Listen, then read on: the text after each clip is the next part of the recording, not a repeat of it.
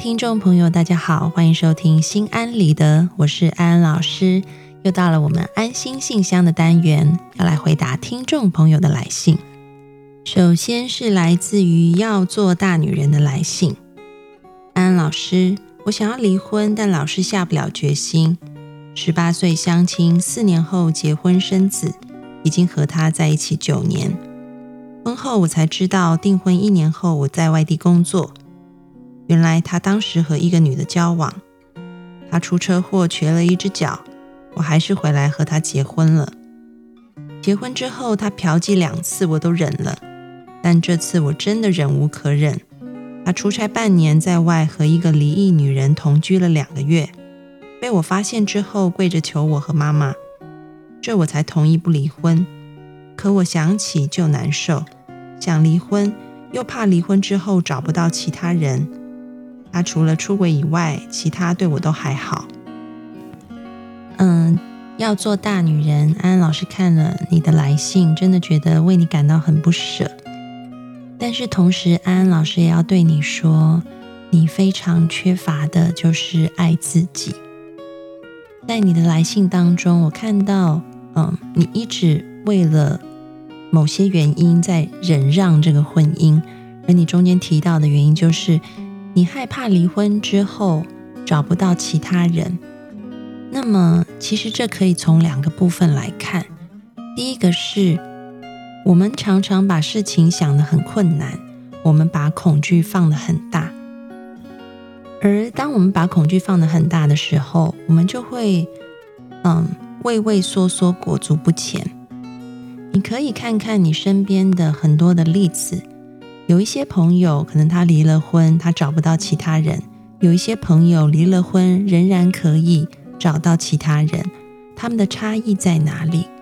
你可以发现一个很大的差异，就在于那些对于自己有信心的人，他们通常都可以再度的享受爱情；但是那一些对自己没有信心的人，他们脑中的想法就是觉得我不行，那自然而然很多的行为表现也都朝向了。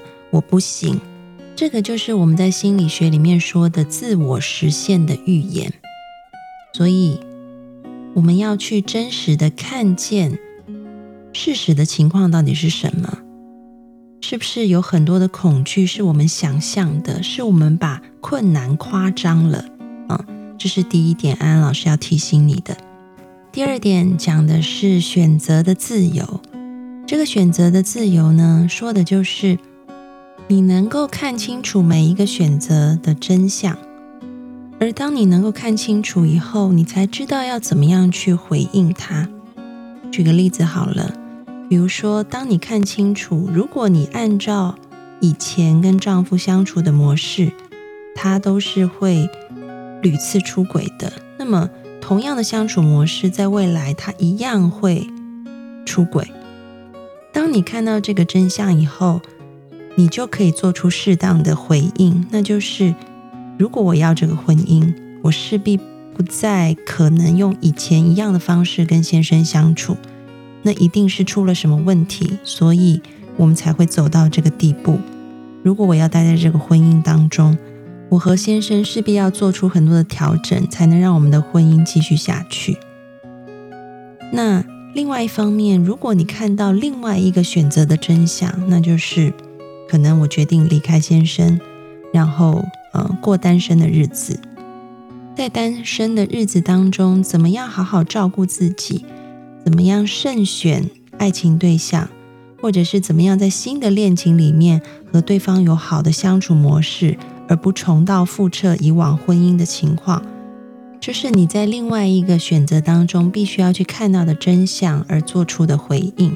所以，请你静下心来。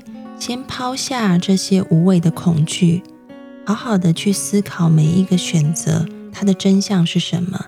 你要做的回应是什么？然后你才能找到那一条让你自己幸福的道路。祝福你。接下来是来自 UK Sunshine 的来信，老师你好，我一个人在英国生活，你的节目一直是我心灵的港湾，感谢老师。不知道你对同性恋是什么样的态度？我从小国内长大，知道自己和别人不一样。十多年前有机会来英国，借着工作机会就留下了。其实最主要是这边相对包容的社会环境。我一直没有和父母出柜，因为来自一个保守家庭。我是独生女，父母年已七十。我该如何面对父母，照顾好他们的晚年？如何给自己一个家庭，同时让父母能接受？我也许太不孝了。其他人都结婚生子，不再漂泊，看着父母老去，而我远隔万里，真的不知如何面对。希望老师能够解答。嗯，看到 UK Sunshine 的来信，安安老师想要对你说，其实不要被孝顺给绑架了。孝顺跟爱其实只有部分的重叠，但不全然都在一个轨道上面。如果我们把爱放了很多很多的期待和控制的话，那么这个爱就会被扭曲了。所以安老师才说，不要被孝顺绑架。你还是可以很爱父母，你还是可以尽你作为子女的孝道，但是你同时，安老师也看到你内在想要追寻自由的勇气，你也要爱自己。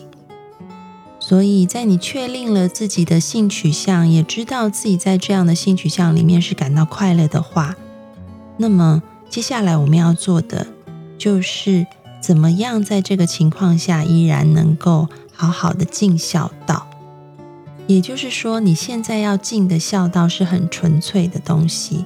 这些孝道是要把父母的控制、父母的期许都拨开，那剩下什么？其实那是最核心的、最本质的，也是最纯粹、最干净的部分，就是全然的爱和关心你的父母。你每天可以打电话回家。或者是透过视讯的方式，多多的关心父母的状况。另外，现在这个电商这么发达，其实父母有任何的需要，你在手机上面下单买一些东西，直接寄到家里面去，父母也可以感受到你仍然是疼惜他们的心。甚至当你有空的时候，就尽量把假期集中排，然后回来国内探望父母，也都是很好的。表达孝道的一种方式，因此安安老师要鼓励你做自己，爱父母，但是不被孝顺绑架。祝福你。好的，今天的安心信箱就回答到这里。各位听众朋友，如果想要问安安老师问题，欢迎你们到心安理得的讨论区里面留言给安安老师，也许下一集的回答就是给你的哦。